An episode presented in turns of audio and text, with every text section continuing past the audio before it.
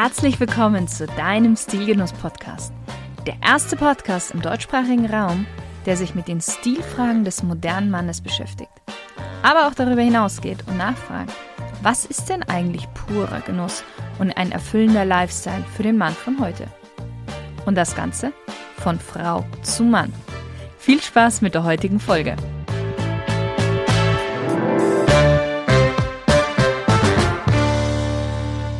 Hallo lieber Stilgenusshörer. Der Loafer. Vielseitig und komfortabel. Ja, so könnte man ihn kurz und knapp beschreiben. Ich möchte ihm aber heute eine gesamte Folge widmen, denn mir ist aufgefallen, dass ich ihn immer wieder in meinen Folgen erwähne, und da dachte ich mir, es wird wohl Zeit für eine eigene Folge. Loafer gibt es heute mittlerweile in einer breiten Palette von lässigen bis hin zu eleganten Modellen. Wir werden uns diese auch gleich nach und nach anschauen, damit du auch beim nächsten Schuhkauf mit deinem Wissen und den richtigen Bezeichnungen glänzen kannst. Vorab schauen wir uns aber erstmal die charakteristischen Merkmale von Loafern an. Es sind Slip-on-Schuhe. Das heißt, du hast da keine Schnürsenkel oder Schnallen. Und der Vorteil ist, es ermöglicht ein einfaches An- und Ausziehen. Der Loafer ist ein niedriger Schuh. Das bedeutet, dass der Knöchel frei liegt. Und er ist grundsätzlich erstmal ein Freizeitschuh. Wir werden aber darüber noch sprechen. Loafer haben einen niedrigen Absatz und Loafer sind dafür bekannt, dass du sie entweder mit oder ohne Socken tragen kannst. Und auch das hast du schon öfters in meinen anderen Folgen ja gehört. Viele verwechseln den Loafer mit dem Mokassin. Und ja, die beiden ähneln sich zwar von der Optik, aber es gibt signifikante Unterschiede. Im Gegensatz zu Mokassins haben Loafer keine Verzierungen oder Stickereien auf dem Schaft. Loafer haben auch, ich habe es gerade erwähnt, diesen kleinen Absatz. Mokassins haben den nicht. Auch was die Herstellung angeht der beiden, sind sie sehr unterschiedlich. Bei den Loafern wird wie bei fast jedem anderen Schuh auch der Schaft, also das obere Teil des Schuhs, an die Sohle angenäht. Bei den Mokassins hingegen ist das Leder die Sohle. Also mit anderen Worten, Mokassins haben eigentlich keine typische Sohle, so wie wir sie kennen. Fürs Tragen zwar irrelevant, aber dennoch, wie ich finde, ein wesentlicher Unterschied ist auch die Tatsache, dass die Entstehung von Loafern und Mokassins auf zwei verschiedenen Kontinenten stattgefunden hat. Eine in Europa, der andere in Amerika. Wie so oft gibt es auch immer wieder verschiedene Entstehungsgeschichten und auch hier beim Loafer. Wir starten mal im Jahr 1847. Denn hier eröffnen Matthew und Rebecca Wildsmith in London eine kleine Schuhfabrik namens Wildsmith Shoes. Hauptsächlich haben sie Schuhe für das Regiment seiner königlichen Majestät hergestellt und auch repariert. 1926 erhält der Enkel der Wildsmith, Raymond Lewis, eine Anfrage von König Georg VI. In dessen Schuhsammlung gibt es nämlich keine Schuhe, die sich für das Tragen in Innenräumen eignen. Und dieser möchte gerne ein paar Schlüpfschuhe haben, die bequem sind, keine Schnürsenkel haben, dafür aber einen kleinen niedrigen Absatz und elegant sind. Jetzt denkst du dir wahrscheinlich, ah ja, die eierlegende Wollmilchsau und so ähnlich ist es auch. Raymond macht sich aber an die Arbeit und entwirft das Modell 582, so hat er das damals genannt. Die Idee und das Design dieser Schuhe ähneln dem Mokassin. Was wir nicht wissen, ist, ob jetzt der Schöpfer sich der Existenz der Mokassins bewusst war oder ob er einfach auf eine sehr ähnliche Idee gekommen ist. Jedenfalls war dieser Schuh genau das, was König Georg wollte. Und das Modell 582 wurde dann unter Wildsmith Lothar bekannt. Für den internen Gebrauch und wie wir heute sagen würden, dem Casual Style zugeordnet. Ja, und auch der Name Loafer rührt daher, dass Loafing im Englischen so viel wie faulenzen heißt. Was natürlich auch mit der Bequemlichkeit des Loafers zusammenhängt. Eine andere Geschichte erzählt die Entstehung der Auland Loafer. Der Norweger Nils Gregoriosson Tveranger, ich hoffe, ich habe den Namen richtig ausgesprochen, reist im Alter von 13 Jahren nach Amerika. Dort verbringt er sieben Jahre seines Lebens und er lernt dort das Schuhhandwerk. Anfang des 20. Jahrhunderts präsentiert er, wieder zurück in seiner norwegischen Stadt Auland, seine Art von Schlüpfschuh. Die Inspiration für diesen Schlüpfschuh hat er ja klar von den Mokassins, die vom Irokesenstamm normalerweise getragen wurden. Er hat aber auch eine Inspiration von den traditionellen Schuhen von Fischern aus seiner Stadt Auland.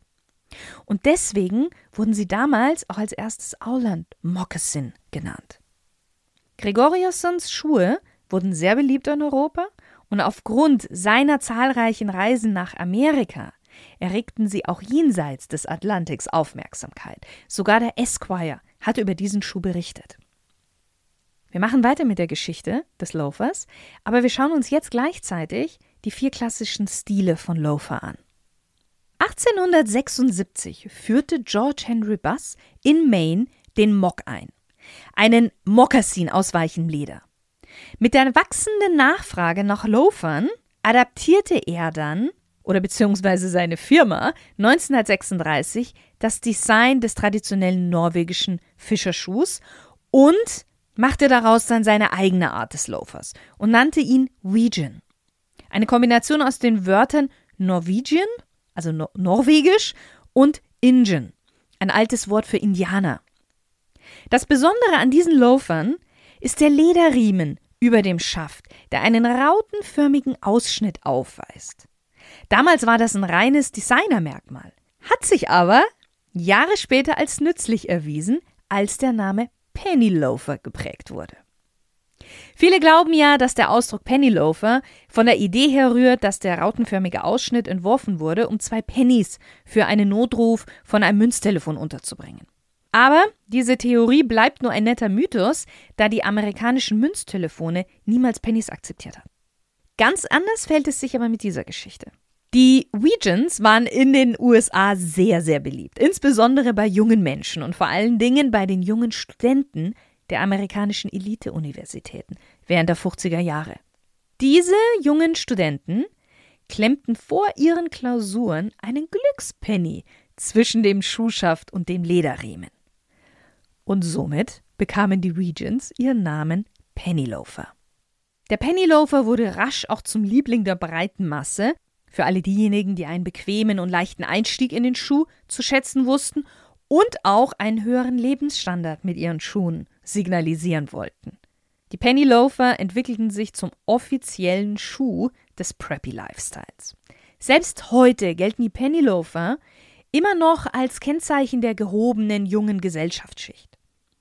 In Amerika wird nach wie vor der Schuh am liebsten mit hellen Chinos, kariertem Hemd und einer blauen Collegejacke getragen. In Deutschland sieht man recht oft die Kombination Polohemd und Chinohose. Stilpioniere wie James Dean, Cary Grant oder auch John F. Kennedy machten den als förmlich geltenden Pennyloafer mehr und mehr zum Freizeitschuh, indem sie ihn ohne Socken zum lässigen Freizeitlook kombinierten.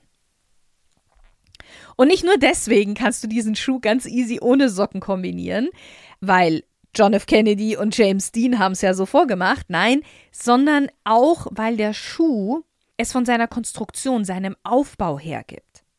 Sobald ein Schuh enger am Fuß anliegt, vielleicht auch noch etwas mehr Fütterung hat, und ich meine damit jetzt nicht so eine Winterschuhfütterung, sondern wie zum Beispiel bei einem Sneaker, solltest du immer Socken tragen. Denn Socken nehmen mindestens 60 Prozent der Fußfeuchtigkeit auf. Sprich Schweiß. Wenn du keine Socken hast, gehen diese 60 Prozent in deine Schuhe. Und du kannst dir vorstellen, wie schlecht nach kurzer Zeit dein Schuh riechen wird. Ein paar Prozent kann der Schuh aufnehmen, das ist überhaupt gar kein Problem, aber keine 60 Prozent. Ein Teil wird auch bei uns durch die Pumpbewegung beim Gehen nach außen befördert.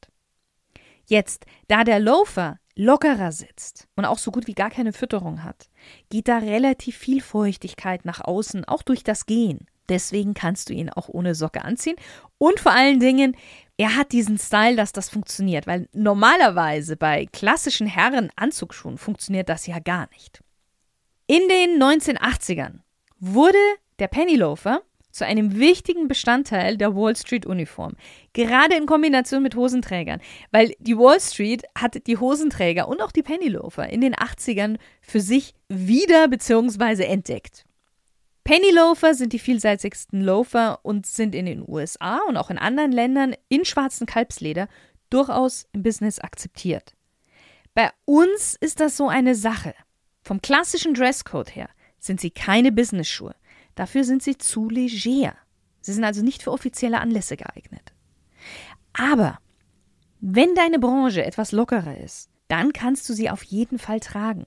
Wenn du dir unsicher bist, ganz einfach, ist in deiner Branche der Ledersneaker zur Stoffhose okay, dann geht auf jeden Fall auch ein Pennyloafer.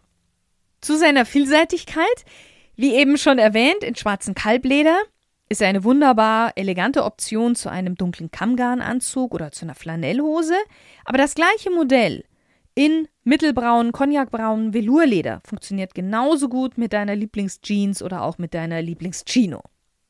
Viele sehen ja den Pennyloafer als reines Sommerprodukt. Ich sehe das ein bisschen anders. Für mich funktioniert er mit schweren mittelgrauen Flanellhosen und passenden Socken auch sehr gut im Herbst oder auch eben im Frühling zur Jeans mit helleren, freundlichen Oberteilen. Es gibt verschiedene Arten, wie ein Loafer aufgebaut sein kann. Das gilt jetzt für alle Loafer-Typen. Davon hängt dann auch so ein bisschen deine Präferenz an, was Komfort angeht. Manche bevorzugen die italienischen Versionen mit einer Bologna-Konstruktion, um den Schuh so weich und flexibel wie möglich zu machen. Andere wiederum mögen die traditionellere britische rahmengenähten Goodyear-Konstruktion und runden Leisten. Die englische Version ist etwas eleganter und langlebiger, die italienische, ja, etwas lässiger. Kommen wir zum Belgian Loafer. Henry Bendel schuf ebenfalls 1950 die belgische Variante des Loafer. Sie zeichnet sich vor allem durch eine winzige charakteristische Schleife am Schuh und Rückwärtsnähte aus.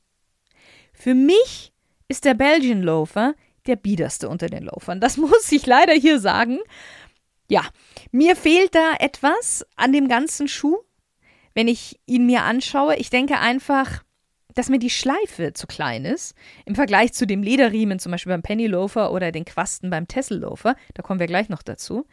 Und vielleicht hatte auch Henry Bendel ähnlich gedacht wie ich, denn seine Belgian Loafer waren oft in außergewöhnlichen Farben und Materialien zu finden, wie zum Beispiel in Krokodilleder. Das hat dann natürlich den Schuh auch schon wieder aufgepeppt auch wenn da nur so eine kleine Schleife war. Heute würde ich dir davon abraten, außer du hast einen sehr, sehr extravaganten Geschmack. Denn zu auffällige Farben und Materialien lassen sich schwer mit der restlichen Garderobe kombinieren. Versteh mich nicht falsch, du darfst gerne mutig mit Farben und Materialien spielen grundsätzlich, aber bitte nicht zu mutig und dann eben in pinkes Krokodilleder oder sowas verfallen. Vorteil natürlich bei dem schlichten Design ist, der Schuh ist schlicht und sehr minimalistisch. Für mich aber eben auch etwas altbacken. Kommen wir zum nächsten Modell und ich hatte es gerade schon angesprochen, der Tesselofer. Es ist leider unklar, welche Marke oder welcher Schuster sich als erstes entschied, Schuhe mit kleinen Quasten zu besetzen, denn das ist das, was eben diesen Loafer ausmacht. Quaste auf Englisch heißt der Tessel, deswegen Tesselofer. Und diese zwei kleinen Lederquasten ersetzen entweder den Leberriemen oder aber sie sitzen einfach direkt oben drauf. Was wir wissen ist, dass Arthur Tarlow Sr., der ehemalige Chef vom US-amerikanischen Schuhhersteller Alden, ebenfalls wieder 1950, die ersten Loafer mit Quasten auf den Markt gebracht hat. Diese Schuhe kombinierten zwei Stile, New York und Los Angeles. Und dadurch wurden sie sofort zum Riesenerfolg. Sogar die Brooks Brothers baten Alden, eine spezielle Version dieses Schuhs für sie herzustellen. Loafer mit Quasten sind die lässigsten aller Loafer. Sie liegen so auf der Formalitätsskala knapp unter dem Belgian Loafer, sind aber vom Design her eng verwandt, wie alle eigentlich miteinander. Tesselloafer sind eine gute Wahl, wenn du sie mit Chinos und einem Blazer kombinieren möchtest oder auch die Kombination Jeans mit schickerem Longsleeve. Kommen wir zum letzten Modell und zum speziellsten, der Gucci Loafer oder auch Hospit Loafer genannt. Während die Loafer in den USA immer förmlicher wurden, galten sie international immer noch als leger. In der restlichen Welt war es unüblich, Loafer und Anzug zusammen zu tragen. Es waren Freizeitschuhe. 1953 beschloss Aldo Gucci, der Sohn des Firmengründers Guccio Gucci, dass die Marke auch in den Schuhmarkt einsteigen sollte. Von Beginn seines eigenen New Yorker Büros an beobachtete Aldo Gucci die Popularität von Loafern und arbeitete an seiner eigenen Vision. Zuallererst änderte er die Farbe der Schuhe. Bisher waren die Loafer normalerweise in einem Braunton, aber Gucci entschied sich für schwarzes Leder. Dadurch wurden die Loafer formeller, sodass eben die Kombination mit Anzug auch akzeptiert werden konnte. Und er verzierte die Loafer auf der Mitte des Vorderteils mit einer glänzenden Metallschnalle, die von den Trensen und Zahnzeugen des Reitsports inspiriert ist. Und ja, die seit den 60ern eines der ikonischsten Elemente der Marke ist, das sich auch auf Taschen, Gürteln, Schmuck, Uhren immer wieder wiederholt. Und daher auch der Name Horsebit. 1968 brachte er dann sein Modell auf den Markt. Allein nur in den Geschäften in den USA verkaufte Gucci 84.000 Paar von seinen Loafern nach dieser Modifizierung. Und der Loafer wurde weltweit als formelleres Kleidungsstück akzeptiert. Auch Gucci hat zu dem Wall Street Look beigetragen mit seinen Loafern, muss man dazu sagen. 1985 wurden sie aufgrund ihrer unbestreitbaren Bedeutung für die Geschichte der Tracht in die ständige Sammlung des Metropolitan Museum of New York aufgenommen. Schauspielerinnen und Schauspieler wie Dustin Hoffman in dem Film Kramer gegen Kramer, Francis Ford Coppola, Romy Schneider oder Peter Sellers wurden mit einem Paar Gucci-Loafer an den Füßen immer wieder gesichtet. In den 90ern Madonna, Brad Pitt in Fight Club. Und auch heute noch findet man sie immer wieder bei den Stars und Promis unserer heutigen Zeit, zum Beispiel auch der italienische Schauspieler Alessandro Borghi. Der Loafer ist in die Geschichte des Modehauses Guccis eingegangen und ist immer noch eines der begehrtesten Stücke von Gucci, das sich auch von Saison zu Saison neu erfindet. Mal ist der Absatz leicht erhöht, mal ist das Innere mit Kunstpelz irgendwie gefüttert oder die Farben des Leders verändern sich. Was bleibt, ist die geradlinige, schlichte Form, die ihn zu einem vollwertigen Bestandteil der Männer, aber auch der Frauengarderobe gemacht hat. Ja, jetzt kennst du die vier Modelle und ich glaube, du hast auch gesehen, Loafer sind eine gekonnte Mischung aus komfortabel und zeitlos. Die verschiedenen Loafer-Stile sind zwar ähnlich, aber dennoch facettenreich und ein bisschen anders. Und ich würde sagen, somit bieten sie eigentlich jedem Modegeschmack etwas. Kurz nochmal eine Zusammenfassung, ein kleines Fazit. Beim Tragen von Loafern ist der wichtigste Faktor die Länge des Hosenbeins. Der Bruch zwischen Hosensaum und Schuh sollte ganz leicht sein. Bei uns sind die Loafer nach wie vor keine wirklichen formellen Schuhe. Sie sind jedoch sehr charakteristisch und kombinieren perfekt den klassischen und den lässigen Stil. Je nach Anlass der Branche kannst du sie sowohl zu einem Casual als auch zu einem eleganteren Outfit tragen. Für einen entspannten Look kann der Loafer mit einer Jeans oder einem einfachen T-Shirt kombiniert werden oder auch mit einer Chino und mit Hemd. Loafer aus Rauleder sehen immer etwas lässiger, relaxter aus. Bei einem klassischen Anzug solltest du aber lieber zu einem Modell aus schwarzem Leder greifen. Das verleiht dem Ganzen etwas mehr Eleganz. Und nochmal zu den Socken. Du weißt, beides funktioniert. Es ist immer nur eine Frage des gewünschten Looks. Keine Socken ideal zu einem sommerlichen Outfit, mit Socken für Herbst oder Frühling. Eine Bitte habe ich aber, wenn es um Socken geht, und ich habe das schon mal in einer der letzten Folgen gesagt. Wenn Socken, dann richtige Anzugssocken. Keine Sportsocken oder so. Gerne in subtilen Farben, die sind am einfachsten zu kombinieren. Möchtest du ein bisschen dein Outfit spannender gestalten? Ja, dann vielleicht geometrische Muster oder auch eine knallige Farbe. Damit kannst du ein Statement setzen. Ja, lieber Stilgenusshörer, wir sind wieder mal am Ende. Nächste Woche geht es weiter mit einem anderen spannenden Thema. Ich freue mich, wenn du wieder mit dabei bist. Schön, dass du heute mit dabei warst. Und ansonsten von meiner Seite einen wundervollen Tag und viele stil- und genussvolle Momente. Bist du auch ein begeisterter Podcast-Hörer? Idealerweise natürlich von Stilgenuss? Dann klick doch gleich mal auf den Abonnier-Button, weil somit verpasst du keine weitere Folge.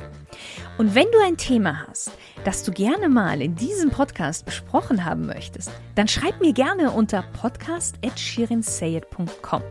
Ich bin gespannt auf deinen Vorschlag. Deine Shirin.